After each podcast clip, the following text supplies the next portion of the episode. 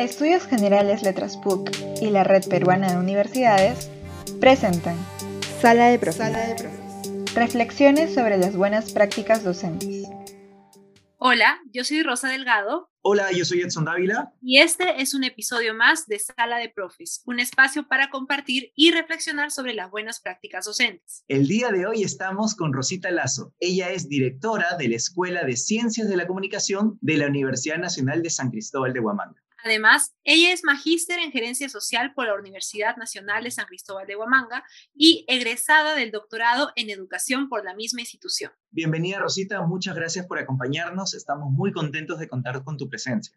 Bueno, gracias a ustedes, Edson, Rosa, por esta iniciativa, por este proyecto bonito, porque nos ayuda a reflexionar sobre diversos temas. Muy bien, Rosita, para empezar, empecemos con la entrevista. Así que cuéntanos, por favor, cómo decidiste estudiar la carrera de periodismo. Bueno, les cuento que no lo decidí. Terminando la secundaria había decidido estudiar derecho. Postulé a derecho como primera opción y puse comunicaciones en la segunda opción. Y resulta que ingresé a comunicaciones. Después, cuando terminé el primer año, insistí en pasarme a derecho. Hice el traslado interno, pero no pude, no alcancé la vacante. Y conocí a un coronel del ejército que me dijo en una reunión, ¿qué vas a estudiar? Y yo con Roche le dije comunicación, pero me voy a pasar a derecho, ¿no? Así como justificando. Entonces me dijo, ¿cómo te vas a pasar a derecho? Si nosotros en el ejército, cuando alguien nos dice que va a llegar un periodista, todo el ejército tiembla. Y eso me acuerdo hasta ahora, ¿no? Me puse a pensar y dije, wow, entendí que mi carrera, ¿no? Era importante, ¿no? Que teníamos como que cierto poder y privilegios. Y dije, ah, empecé a seguir estudiando en la carrera, ya iba por la serie 200 y 300. Me di cuenta que a lo mejor no iba a ejercer el periodismo inmediatamente. Ahí me di cuenta que me gustaba también otra parte de la comunicación, que era la parte comercial, que estaba ligada a marketing, a publicidad. Y me di cuenta del abanico de posibilidades que uno tenía estudiando la carrera. Podías desempeñarte como relacionista público en esa época, como periodista. De mi jefe en Telefónica era comunicador, ¿no? Me, me, empezó a gustar la carrera, me empezó a entusiasmar y ya no pensé en cambiarme ni nada por el estilo. ¿Qué fue lo que más te gustó del periodismo y esta comunicación eh, comercial que, que, descubriste después? ¿Qué fue lo que más te, te enamoró? Me gustó mucho la posibilidad de desarrollar, digamos, este, campañas de publicidad. Me llamaban mucho la atención las campañas que veía en la televisión, ¿no? Y siempre pensaba, ¿no? ¿Cómo se desarrollan estas campañas? Y me fui involucrando en ese tema, participaba en congresos. Y esa rama es la que luego me llamó la atención, porque luego cuando empecé a trabajar, yo empecé en una institución privada, ¿no? Entonces, en la institución privada, yo no hacía imagen institucional, no ejercía periodismo nada, pero veía la parte comercial, ventas. Entonces veía que ventas estaba muy ligada al tema de la comunicación, porque un vendedor es un buen comunicador para empezar, ¿no? Y ahí me empecé a desarrollar y luego veía todas las estrategias que montaba Telefónica, ¿no es cierto? En, nosotros trabajamos en la gerencia de negocios y ahí es donde ya tenía más claro que me gustaba la parte comercial, la parte empresarial de la comunicación tus inicios fueron por esta parte empresarial, este, comercial de la comunicación. ¿Cómo llegas a la docencia? Yo eh, siempre he sido, desde estudiante, muy activa, muy hiperactiva, siempre estaba metida en más de una actividad. Entonces recuerdo que en serie 200 conocí a Patricia Correa que tenía una ONG en ICA. Ella hacía congresos internacionales y había creado un instituto de justicia y sociedad llamado CEJUS. Y mi hermano, curiosamente, que había postulado a la universidad en primera opción para veterinaria, en segunda opción, él había ingresado a derecho era gracioso porque él estaba estudiando la carrera que yo quería estudiar y él no quería estudiar derecho. Entonces pasó algo muy bonito porque ya en la serie 300, 400, mi hermano impulsa una revista el portal del derecho. Entonces, desde ahí nosotros nos juntamos con un equipo y trabajamos esta revista. Era una revista que hablaba sobre el acceso de la justicia en Ayacucho. Conformamos un comité editorial con personalidades muy importantes en esa época, ¿no es cierto?, de derecho, como por ejemplo la misma Marianela Ledesma Narváez, que era parte del comité editorial, Cristian Donaire, que también escribía sus artículos para la revista, eh, Marcos Ingaceta, Wilfredo Ardito. Entonces teníamos la revista Y yo me encargaba de la difusión de la revista, me encargaba de la publicidad en la revista y mi hermano veía toda la parte editorial, ¿no? Entonces yo con mi revista caminaba en todas las oficinas, dejaba mi revista, difundía, ¿no? Llevo la revista y me encuentro con un colega y me dice, Rosita, ¿por qué no participas en una convocatoria para docentes? No lo tenía pensado, no estaba dentro de mis planes, pero me interesó. Entonces, este, efectivamente participé en la convocatoria, me acuerdo era septiembre del 2008 y gano la convocatoria. Y efectivamente mi resolución sale el 15 de septiembre del 2008 y yo estaba feliz y yo todavía trabajaba en la revista y en Telefónica. Entonces ahora tenía más horas día de, clases en la universidad y hacía todo lo posible para estar más tiempo en la universidad. Recuerdo que ya no iba a Telefónica y todos se preocupaban y decían, ¿qué le está pasando? ¿no? Entré en un conflicto y en algún momento me pregunté, ¿qué hago? ¿Dejo Telefónica o dejo la universidad? Renuncié a Telefónica, ¿no? Yo estaba feliz, me sentía realizada, ¿no? Lo que me gusta de la docencia es compartir con mis alumnos, reflexionar con ellos, porque yo no es que enseñe algo, ¿no? Eh, yo reflexiono con ellos, me doy el tiempo de reflexionar con ellos sobre temas como, por ejemplo, marketing, ¿no? Sobre todo el proceso de construcción de una campaña o sobre el proceso de investigación de mercados. Todo ese proceso lo vivo, ¿no? O sea, lo descubro. Algo que me gustó también y que me mantiene es el hecho de que yo siento que a mí en la universidad me pagan por aprender, por capacitarme y eso es algo que te ayuda a diario, ¿no? Es algo que tú sientes que vas evolucionando como persona. Mientras que yo en Telefónica sentía que me estaba robotizando porque yo ya sabía qué iba a hablar, qué iba a decir. Como persona me sentía como un autómata, ¿no? Entonces no me gustaba eso. Me quedé enganchada porque, por ejemplo, me iba a cursos, me iba a ponencias, me iba a congresos, a presentaciones del libro en Lima. Eso me gustaba, sentía que eso me apasionaba, ¿no? O, meterme horas y horas leyendo un libro y luego hablar de ese libro y comentar el libro y eso es parte de lo que me gustó de la, de la docencia. Y después de la docencia has tenido un nuevo camino dentro de la universidad que es como administrativa. Actualmente tú te estás desempeñando como directora de la Escuela de Ciencias de la Comunicación de la Universidad Nacional San Cristóbal de Huamanga. Cuéntanos, por favor, en qué consisten tus funciones administrativas y cómo ha sido esta transición de la docencia a las oficinas. Pienso que básicamente se trata de liderar procesos que mejoren la capacidad que tiene la escuela a nivel académico, a nivel de gestión, ¿no? a nivel de presupuestos y todo esto en realidad enfocado hacia los estudiantes. ¿no? Si hay algo también que, que siempre ha sido mi preocupación, incluso desde que empecé en la universidad y por el cual también me decido quedarme, es por ellos. O sea, yo veía que los estudiantes de, de, la San Cristóbal necesitaban mucho, no tanto a lo mejor a nivel académico, necesitaban también mucho apoyo a nivel personal, a nivel de tutorías, por ejemplo a nivel de acercamiento a ellos, porque hay un tránsito entre la educación básica regular y la educación universitaria. Me ha tocado trabajar con estudiantes que tenían muchos problemas, me ha tocado casos como por ejemplo desmayos, chicas que tenían problemas de identidad, de autoestima, ¿no? Eso también es algo, ¿no es cierto?, que, que creo que ha calado mucho en mí para continuar, ¿no? Compromiso. Y eso es algo ahora que a pesar de las tareas que tengo a nivel administrativo, me motiva. Ahora estamos por celebrar el aniversario de la escuela, entonces he estado enviando un montón de oficios para ponentes de diversos lugares, de otros países, porque justamente quiero que mis estudiantes vean cómo se trabaja la comunicación en otros espacios, qué teorías de comunicación nueva podemos encontrar o qué se investiga en otros ámbitos de la comunicación qué se hace en términos de fotografía, audiovisuales en otras universidades. Eso es una motivación permanente. ¿Cómo equilibras ahora tus responsabilidades administrativas con las responsabilidades de docente que todavía ejerces? Estoy en un dilema, la verdad les confieso, porque por un lado tengo que preparar mis clases y por el otro lado tengo que ver la parte del presupuesto, la gestión, etcétera, pero estoy entendiendo de que no que uno tenga más importancia que el otro, ¿no? Pero gracias a Dios menos horas dicto ahora, tengo solamente 10 horas y trato, bueno, de como les decía, ¿no? De amanecerme, a veces sufro de insomnio por estar pensando y se me meten ideas a la cabeza, pero sé que lo voy a lograr, ¿no? Sé que vamos a salir de esto y voy a como que aprender un poco a manejar el tema de la gestión y luego ya darle mi tiempo a,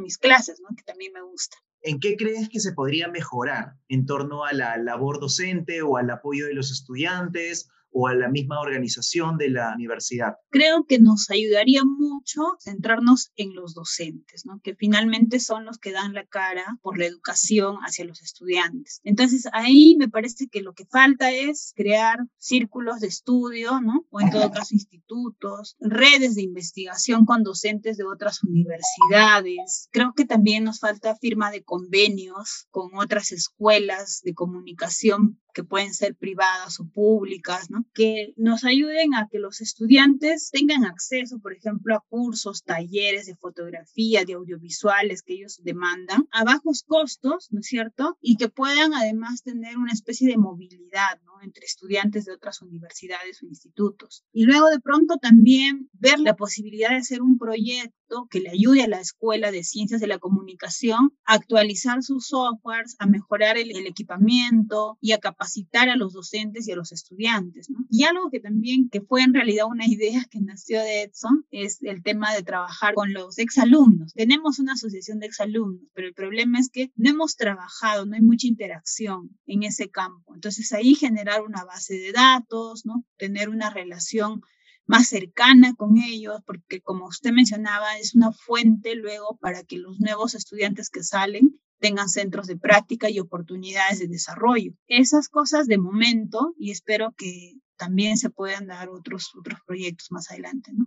En tu experiencia, ¿cuáles son los principales cambios de los que has sido testigo en esta trayectoria de docente y administrativa? Los cambios que yo he visto, ¿no? Positivos, son a nivel de infraestructura, ¿no? Tenemos más espacio, más salones, tenemos auditorio, tenemos talleres. Recuerdo que la escuela tenía una cámara, una cámara, y éramos 20 alumnos que llevaban fotografía. En esos tiempos las cámaras tenían un costo inalcanzable, era muy difícil tener una cámara fotográfica, menos una de video. Recuerdo que yo como estudiante alquilaba la cámara de video, entonces este, teníamos que hacer una colecta a todos los estudiantes y alquilar la cámara pero ahora los estudiantes no solo tienen los talleres, sino tienen más posibilidades económicas, tienen como que más acceso a la infraestructura, pero nos falta trabajar también el tema del Internet. Ahí hay brechas que cerrar porque hay estudiantes que, como mencionaba, no tienen acceso, no tienen ni laptop y hacen clases desde el celular y luego no tienen para pagarse un plan de Internet, hacen clases con recargas de dos soles, de cinco soles. Esas cosas creo que se deben mejorar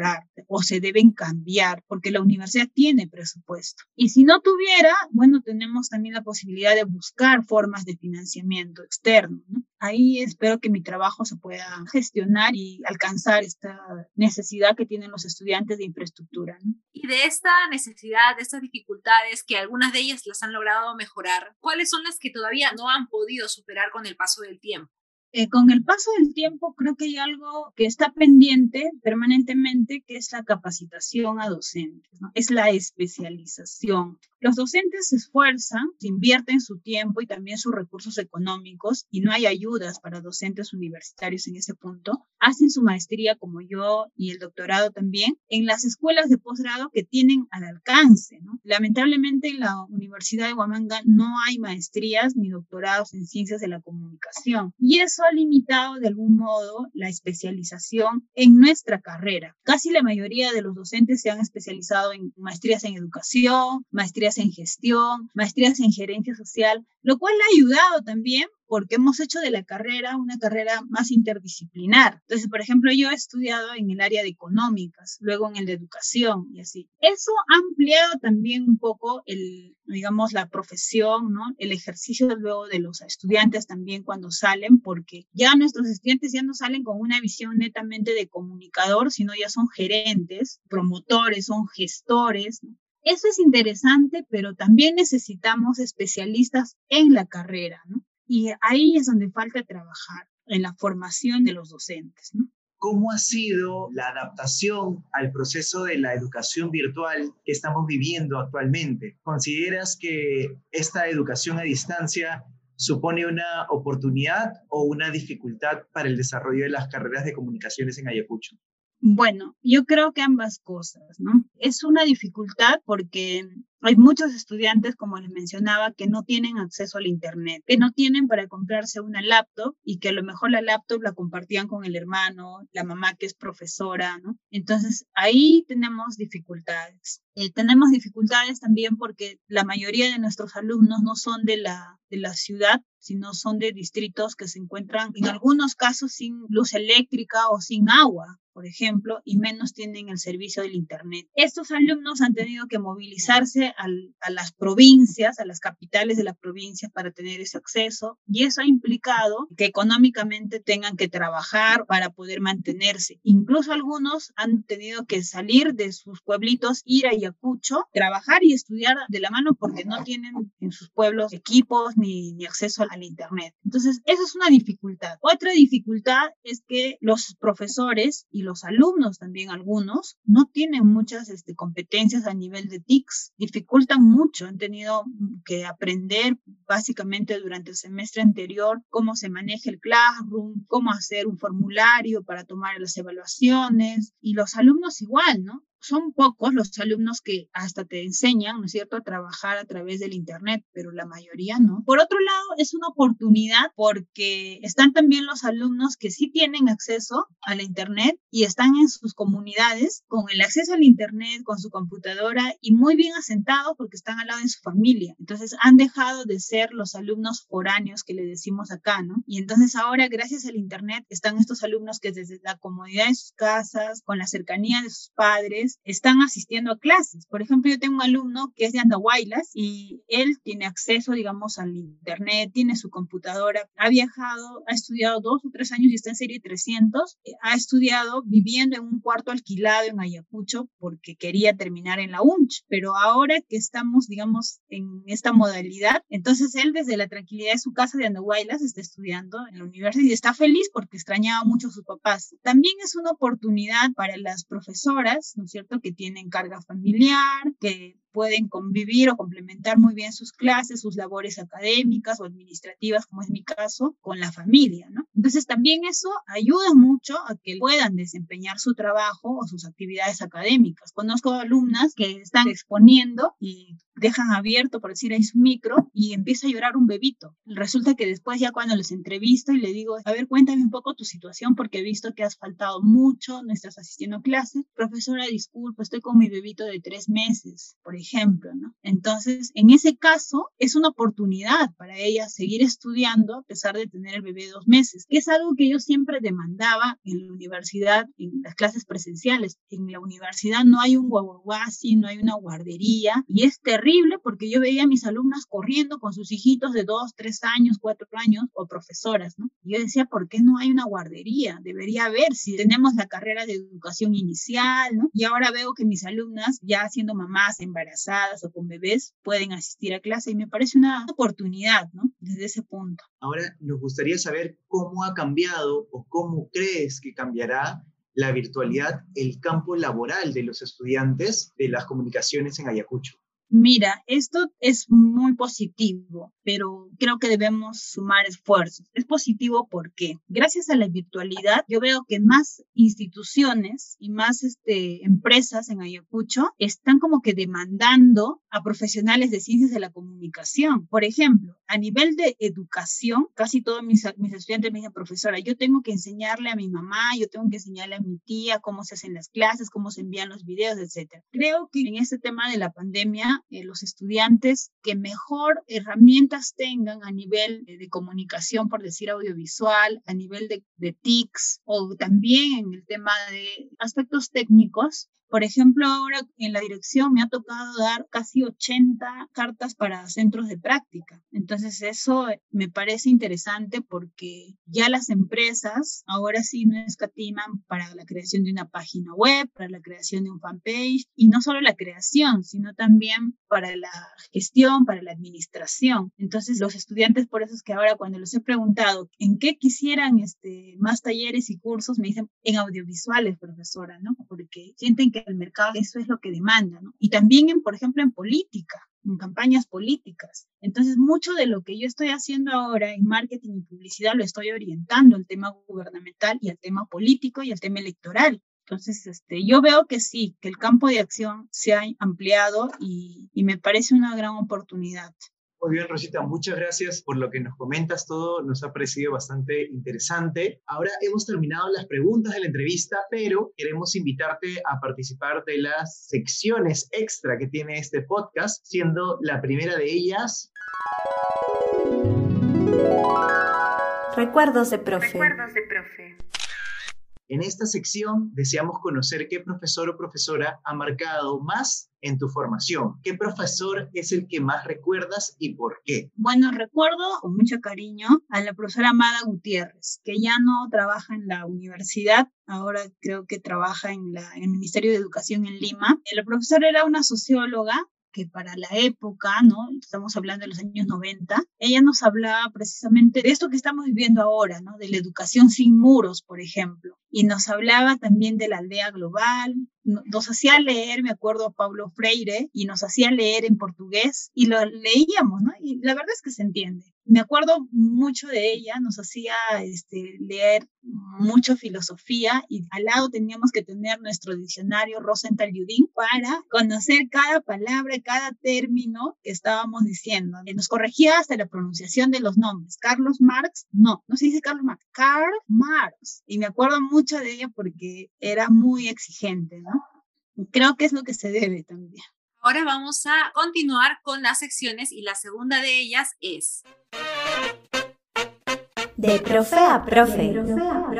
Recomendaciones entre colegas. En esta sección le preguntamos a nuestro invitado qué recomendación le podría brindar a sus colegas docentes en base a su experiencia. Bueno, yo creo que un docente no deja de ser docente nunca, ¿no? O sea, eres docente no solamente en las aulas, eres docente después del aula. Lo que yo podría recomendar es que uno tiene que ser, mostrarse siempre como eres. Yo, a mí mis alumnos, los que han estudiado conmigo, me conocen, todo, porque creo que a veces hasta pongo extractos de mi vida personal, familiar como ejemplos para poder motivarlos, para poder ayudarlos en algunos casos, ¿no? Entonces, eso me ha permitido una integridad y una transparencia casi total, ¿no? Eso yo lo recomendaría porque creo que si hay algo que como docentes debemos transmitir es esa coherencia entre lo que uno dice y lo que hace. Esa es una de las mejores lecciones creo que podemos dar. Muy bien, Rosita, muchas gracias. Y finalmente, la última sección del podcast es... ¿Qué de nuevo, profe? ¿Qué de nuevo, profe?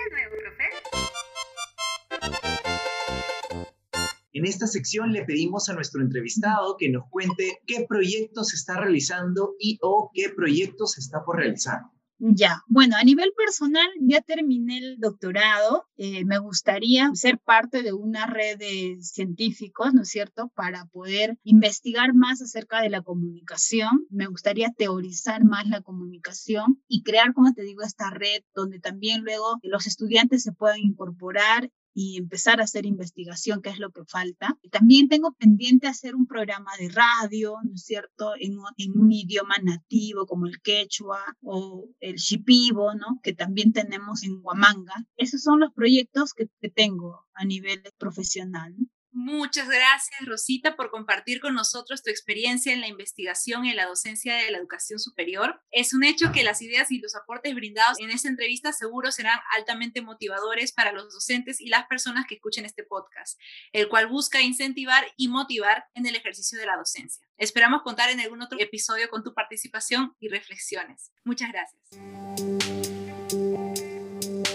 Esto fue Sala de Profe. Sala de Profe. Reflexiones sobre las buenas prácticas docentes. Hasta la próxima semana.